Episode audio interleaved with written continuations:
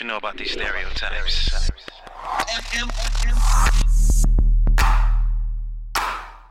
夜色镇温馨提示：在 WiFi 环境下收听本节目，效果更佳，请戴上耳机。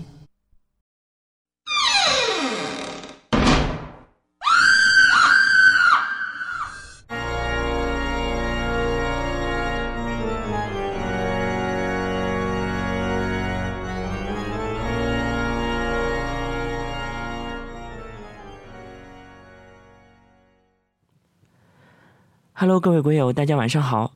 欢迎大家来到夜色镇，我是你们的老朋友镇长。在今天节目开始之前呢，我们先来说一下最近节目的一个小调整。原计划每周二播出的《鬼夜娃娃》呢，我们夜色镇准备在春节之后再继续给大家推出，同样还是一周一集。因为《鬼夜娃娃》的录制和后期呢，它做起来非常的繁琐，而最近的时间确实是不太够。所以呢，我们为了给大家呈现出最好的作品，准备把《鬼爷娃娃》的播讲呢推迟到春节之后。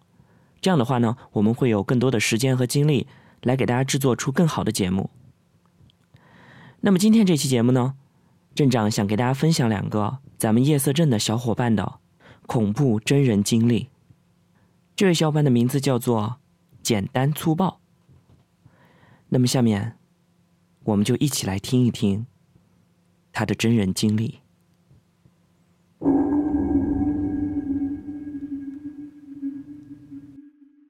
在我奶奶家的村子，有一个庙，在破迷信的时候给拆除了。从那以后，整个村子里，年轻人就没有一个能够活过三十岁。大家都觉得很不可思议。有老人说。这是庙宇推倒以后，菩萨怪罪了。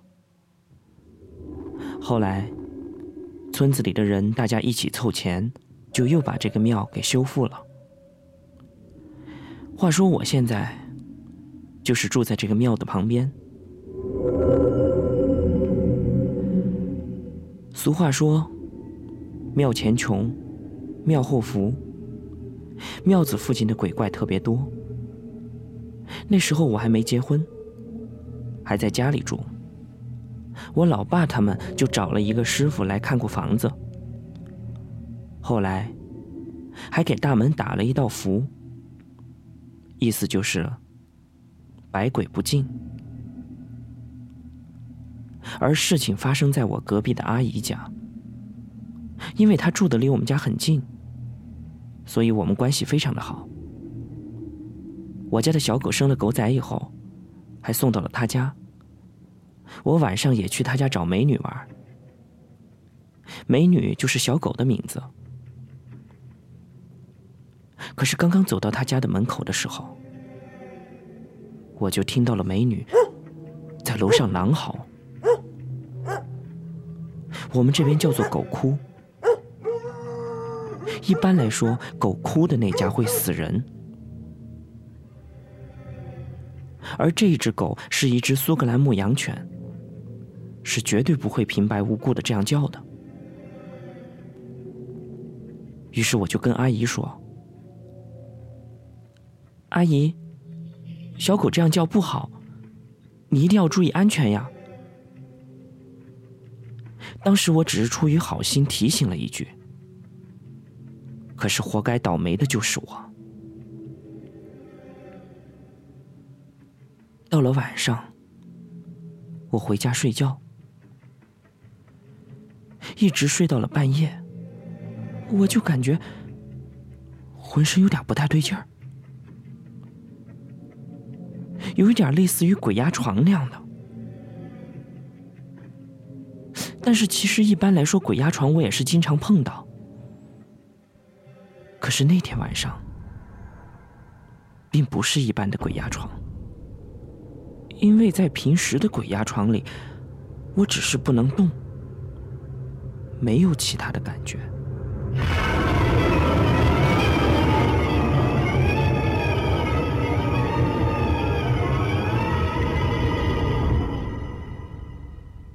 但是这一次不一样，我也是身体不能动。可是，如果我想使劲让哪动的话，那个地方就会发麻。我从来没有过这样的经历，当时把我给吓坏了。我的潜意识里还是让自己用力的摇头。当然，在这里我要分享一下我的经验之谈。如果你遇到了鬼压床，不要怕，因为你念什么都没有用，你就只需要下意识的使劲摇头，一定要使劲的多摇几次，你就行了。可是这一次，当我用力睁开眼睛的时候，我就看见一只手往天花板上飘着。我靠！我差点吓哭了。我还是用力的把自己给摇醒，可是当时我怎么都醒不了。于是我心里大骂道：“我要醒过来，我一定要醒过来，快点醒过来！”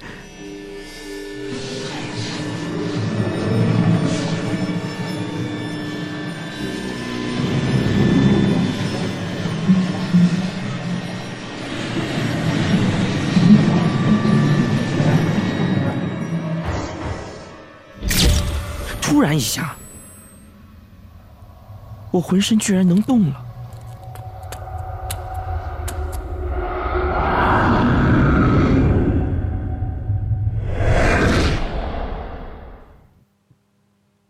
我醒了以后的第一件事就是把我老爸给喊起来，让他去睡我的房间，我去跟我老妈睡。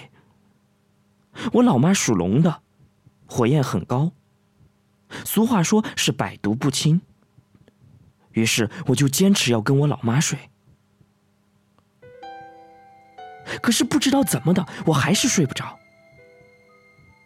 于是我老妈就把护身符给我压枕头睡，好不容易睡着了，一觉就到了天亮。早上起来，我老妈就问我：“你把什么东西带回家了？”后来我才知道，原来当我睡着了以后，他又去闹唤我妈去了。后来我妈没办法，见我睡着了以后，就直接把符贴到了自己脑门上。就这样来来回回的，一直折腾到四点以后，就没事了。